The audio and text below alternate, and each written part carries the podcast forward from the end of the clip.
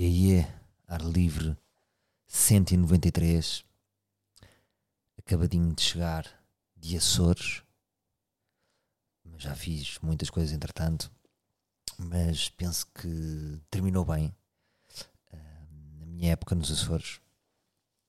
Não quero deixar de agradecer ao, ao senhor do hotel que todos os dias que me via de manhã à tarde e à noite erguia a sua mão direita, fazia um gesto circular e dizia: Está a acontecer, está a acontecer.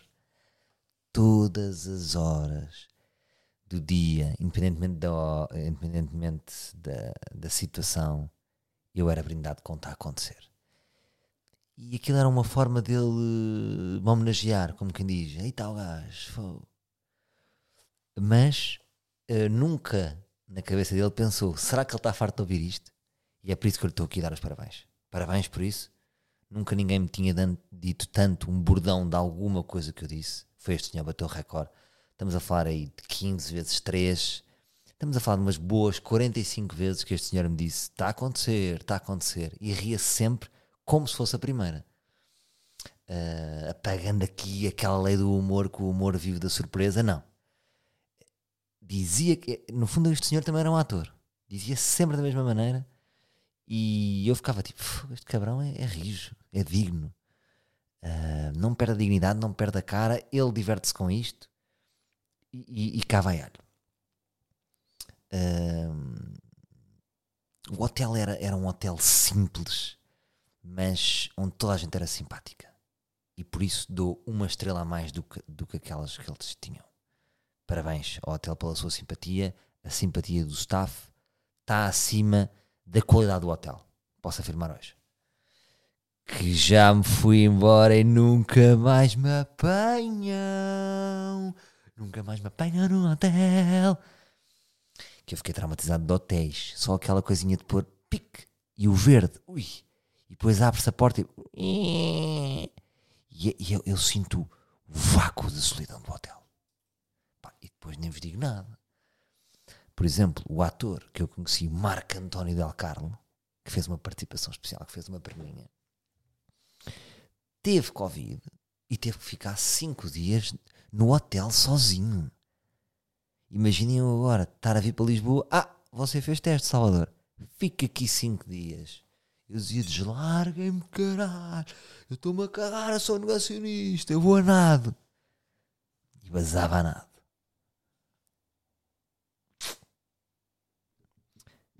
Um episódio interessante. Fomos a um restaurante. Cais 20, penso eu.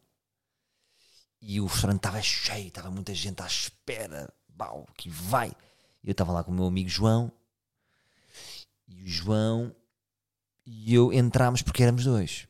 E quando, às vezes isto acontece que é, tu és dois, há várias mesinhas de dois, tu és 20, se me permitem, entre comas, dizer tu és 20, tu não há 20.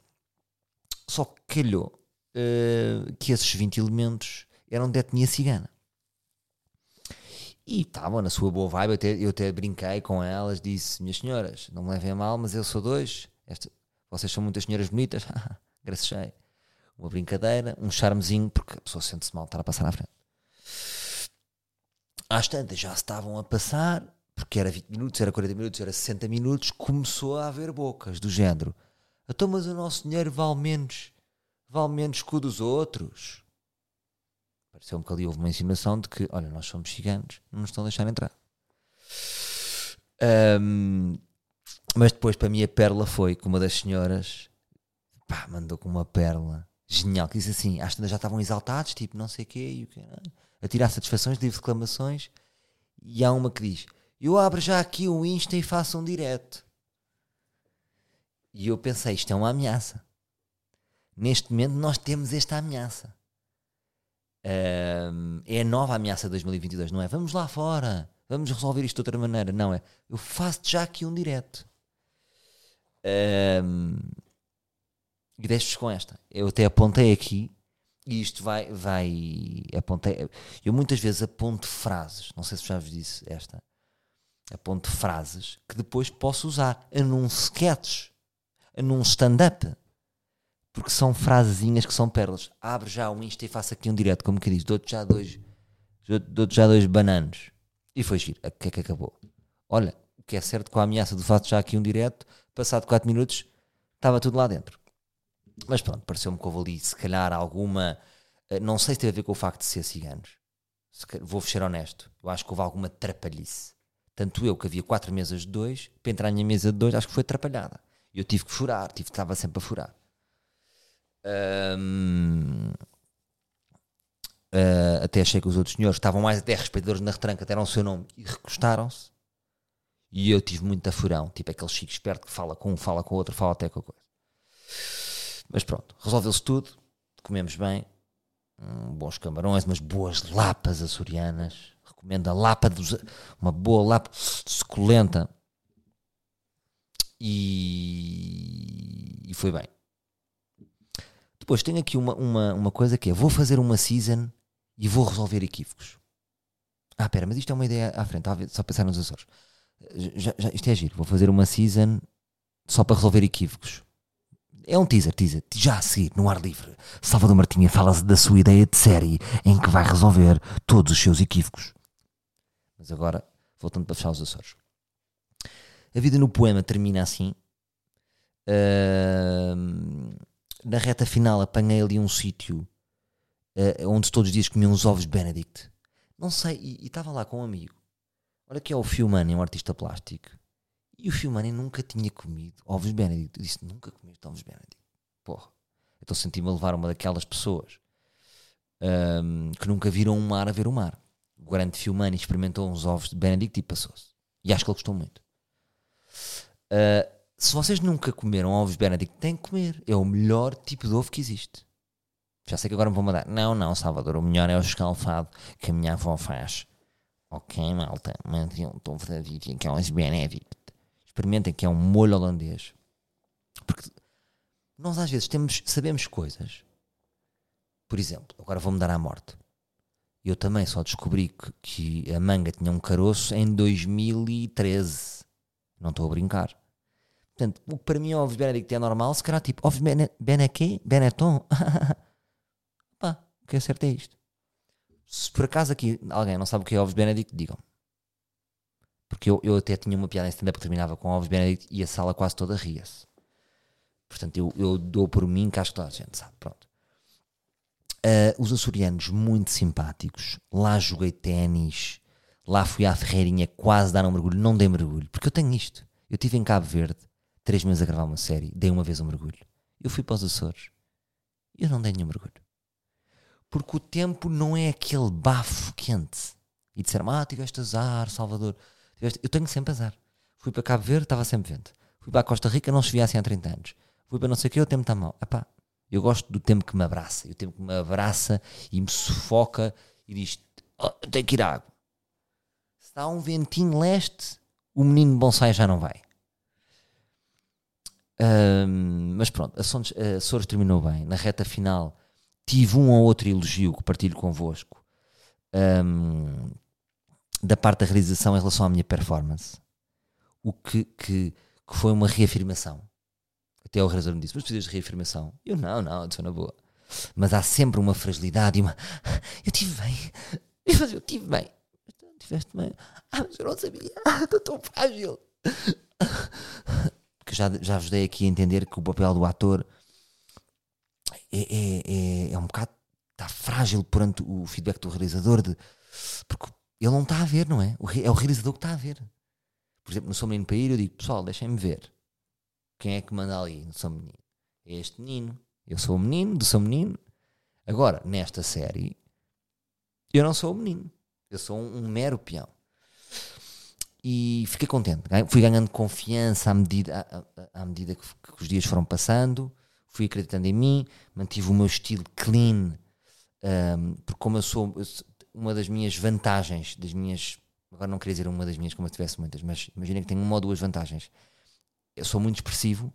Portanto, naquela lente, na lente de cinema, na lente cinematográfica, eu acho que não preciso de carregar muito, porque eu já tenho muita expressão. Se eu fizer muita expressão, de repente sou o maluco que estou a pescar o olho. Clean, ter-me bem. Olá, olá, olá, tudo bem? Fiz, boa noite, boa tarde, tranquilo. uh, melhorei ali uma coisa que eu estava. Uh, ao princípio estava a falar muito baixinho. Uh, e o que é que acontece no falar baixinho? Ajuda na, na, naturalidade, mas em termos de presença de cena em relação a outros atores que já estão mais habituados a projetar a voz, porque eu ou falo bastante alto, estava ali com um problema, ou, ou falava alto ou falava baixo. Então fui ajustando também consoante os meus parceiros atores. Fui testando até, tinha alguns vídeos para ver. Epá, ela parece que está a falar baixo, mas está a falar mais alto do que eu. Um, então, trabalhar um bocadinho essa voz, tentava se, melhorar, se melhorava nisso. Em relação a decorar, eu decoro bem, queria-vos dizer. No geral, também os atores que eu vi todos decoraram bem, raramente alguém se engana. Um, porque a pessoa bate ali muitas vezes o texto e tal, e, e vamos sabendo, e senão também improvisa-se aqui e ali um bocadinho. Depois temos é de repetir esse improviso. Um, e pronto, agora estou-vos a amassar com esta vida de ator. Um, mas pronto, estou confiante, acho que a série está bonita, acho que vai, vai ter um bom ritmo. Tem sido bom trabalhar com profissionais tão bons, com realizadores tão competentes, com diretores de fotografia tão, tão ligados constantemente. Foi uma coisa que me tem impressionado ali na série é o ritmo, o número de horas que as pessoas estão ligadas. Por exemplo, agora vou fazer um paralelismo com o futebol, não me levem a mal. Eu vi o Costinha uh, fazer um comentário em relação à Champions do Real Madrid que ele disse: reparem como o Real Madrid foi uma boa análise, eles nunca desligaram, eles estavam perdendo um zero e ganharam 2-1 a final. Só aos 80 e tal é que deram a volta, não foi? Ou quase perto dos 90. E ele disse que foi impressionante ver, eles tiveram o jogo todo ligados, até, até ao, ao último apito. E é isso que eu tenho reparado ali na série de de Peixe: é que a maior parte das pessoas que estão lá envolvidas tem uma capacidade de concentração como é que eu ia dizer, num número de horas que não é a média habitual que eu tenho visto por aí. No, nos trabalhos por aí, um, as pessoas distraem-se. Um, é o normal, não é? É a média, não é? Mas ali eu vi pá, três ou quatro caras que são foda, pá, com uma concentração máxima, sempre a dar-lhe. Ou seja, eu começo o meu dia, eles já estão a dar, estão altamente concentrados, eu vou-me embora, eles continuam, eu estou a jantar, eles ainda continuam e ainda reúnem a seguir para fazer sempre a dar e tem sido bom aprender com isso e sempre também com um, muito ligados a nível também humano dar o toque da, de falar da, da, atenção da indicação uh, pronto já estou agora maionésico mas pronto um, mais para terminar Açores Açores terminou bem Uh, agora falta-me filmar a outra parte da série que vamos filmar já cá em Lisboa. Portanto, já, já vou aqui estar. O mês, o mês de julho vai ser forte. Vou terminar Sou Menino para ir, vou terminar de Peixe e estou de volta para a RFM. E não tenciono parar com ar livre e vou continuar. Portanto, é carne toda no assador, seu Jorge, músicas para fazer churrasco. Tudo no churrasco, tudo no assador. Ponham-se todas as minhas costas que eu vou levar toda a gente à frente. Que nota é que eu pus aqui agora, meus bichos? Vou fazer uma season e vou resolver os meus equívocos. E pensei nisto. Eu já tinha pensado nisto como programa e partilho aqui e, patente, e, e fica aqui patente, patenteado. Porque eu não tenho, ou seja, estou a patentear aqui. Não preciso ir ao IGAC. Está aqui. Episódio 193, eu tive esta ideia. Alô? Toda a gente está a ouvir? Vou lançar aqui esta ideia. Que era uma temporada para resolver os equívocos da minha vida. Eu já tinha pensado em escrever um livro que era pedir desculpa a todas as pessoas que eu magoei na minha vida. Oh, mas no fundo eu não conseguia compilar um livro porque eu não magoei assim tanta gente. Mas já tive, já tive muitos equívocos. Quando eu chamo um equívoco é, é aquela coisa que vocês veem que é recorrente aqui no ar livre. Tipo amizades, afastamentos, aproximações, equívocos. E eu tenho pensado muito nisso. Tem-me caído tudo nos últimos tempos, não sei porquê. Talvez o tempo que eu tive nos Açores também, entre cenas e nunca tive grandes pegas. Eu acho que não tenho inimigos. Eu não tenho, acho que não tenho ninguém que quer o meu mal de uma forma continuada. Podem querer o meu mal a espaços, mas não acho que seja um mal, mal, mal. Mal é tipo. É mal, não acredito. Mas. Claro que no nosso percurso nós podemos gerar invejas. E todos geramos invejas, invejas uns aos outros. Mas eu não acredito que, que, seja o tipo de pessoa que há pessoas que me queiram ver na merda. Não acredito nisso. Pronto. Mas tive alguns equívocos. Equívocos que, que se eu vos contasse, não têm nenhum. pá, não são assim tão interessantes. Mas nós somos nós e nós hiperbolizamos os nossos equívocos. E eu tenho pensado nos meus equívocos e não deixo de, na maioria, agora na minha, no meu julgamento dos equívocos, pôr sempre do meu lado. E apesar de, de já, já em, em terapia uh, ter um, identificado esta, esta exigência comigo, não é? Esta, esta, esta culpabilização, vou contra o meu terapeuta no sentido que, que hum, eu acho que tem que vir de nós se descansa-me saber que os problemas vêm de nós. Não quero acreditar que os problemas vêm do mundo. Eu, isto é uma coisa que eu aprendi no stand-up. Tipo, nunca é o público que é mau. Pá, claro que há um dia que diz, este público era xoxo. Sim, mas em média, não é tipo, eu sou um humorista genial e o público é que não percebe. Isto não acontece. Na, na, na média, na, na, maior parte dos nossos falhanços em palco, a culpa foi nossa. Percebem o que eu digo? Portanto, a maior parte, uh, do, eu quero acreditar que a maior parte dos equívocos que eu tive, a culpa também é minha. Se calhar não é do equívoco em si, até, até a pessoa é que pode ter sido burra e não ter percebido. Mas depois a forma como eu deixei, como eu levei o equívoco para mim, a culpa é minha. Percebem o que eu digo? A forma como eu levei o equívoco para dentro. Não é o equívoco de fora. O equívoco de fora, as culpas repartem-se. Era de um, era de outro. Há pessoas que não percebem, nós não percebemos. Mas a maneira como eu levo os equívocos, e o, e o que eu chamo os equívocos é quando, é quando não há um acordo entre o afastamento. As pessoas afastam-se, cada pessoa desenvolve a sua narrativa e não existe esse acordo. E, e a minha reflexão tem no sentido de eu, eu, a maneira como eu deixei o equívoco entrar uh, está do meu lado porque eu acho que não fui 100% claro com as pessoas. Eu quero-vos lançar aqui um conceito, que é o seguinte. Imagina, quando vocês querem afastar alguém, do, um, por exemplo, de um, de um projeto, vocês não podem dar vermelho direto. O vermelho direto é feito, tipo, um erro vermelho direto. Por acaso, uma vez, no, no, quando estava no, num curso de atores, a Margarida Marinho, que nunca me esqueço, que fez uma, uma aula de uma hora em tudo o que ela disse eu me lembro, devia estar hiper disponível para ouvi-lo. E ela, não, não, sim, foi ela, sim, foi ela. E, e ela estava-me a dizer que, por exemplo, eu acho que são os franceses ou são os espanhóis, não interessa. É um destes, um destes povos que imagina, uh, vamos gravar, luz, câmara, ação, ação, corta, a luz não está ligada, quem é que foi? João Paulo, mas eu não tinha, não tinha dito que a luz estava bem? Eh, João Paulo, sim, estás despedido. Pau, arrumam. Agora, eu acho que eu sou a favor do amarelo. Ou é uma coisa muito grave, ou é uma entrada a pé juntos, mas tipo vermelho direto, assim do nada, pronto. E o que é que eu sinto? Nas minhas relações com as pessoas, hum, eu dou amarelos invisíveis. Parece que às vezes sou tipo uma gaja, naquele conceito de, de antigo que nós temos de gaja que é. Hum, que as mulheres fazem avisa aos homens e os homens não compreendem. Estão a perceber? Eu, eu nem me sinto gajo, eu sinto mega gajo. Tipo, opa, mas o que é que foi? Não, espera, o que é que eu me sinto? Sim, eu sinto uma mulher que está a dizer e que o outro é o homem que não me compreende. Um, mas porque custa estar sempre a dizer magoaste-me aqui, isto incomodou-me, desconfortável. Imaginem se nós agíssemos assim perante a vida. Tipo, sentimos desconfortável. Foste estranho. Não gostei do teu comportamento. Ou seja, se nós vomitássemos o que pensamos.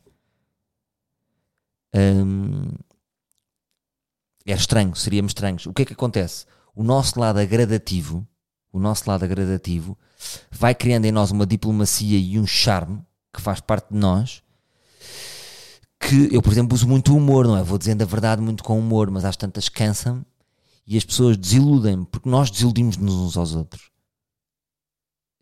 Uh, por exemplo, eu, eu, sinto que eu tenho amizades tão bonitas, por isso mesmo, são pessoas que parece que nunca me desiludem.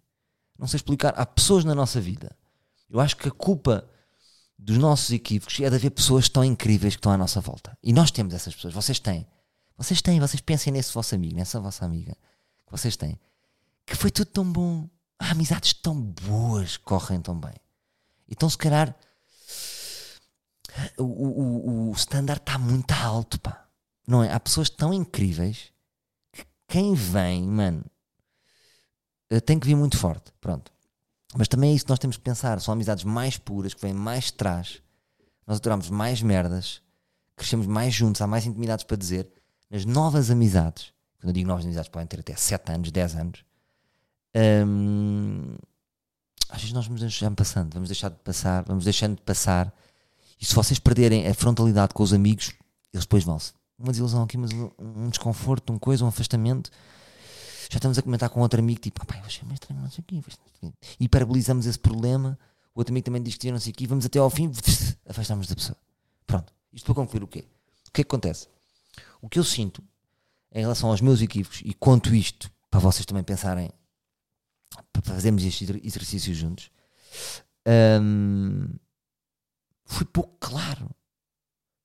Eu, eu, há pessoas das quais eu me afastei, há umas que é claro, há outras que eu acho que elas têm a narrativa delas e eu tenho a minha e ninguém sabe a verdade, foda-se.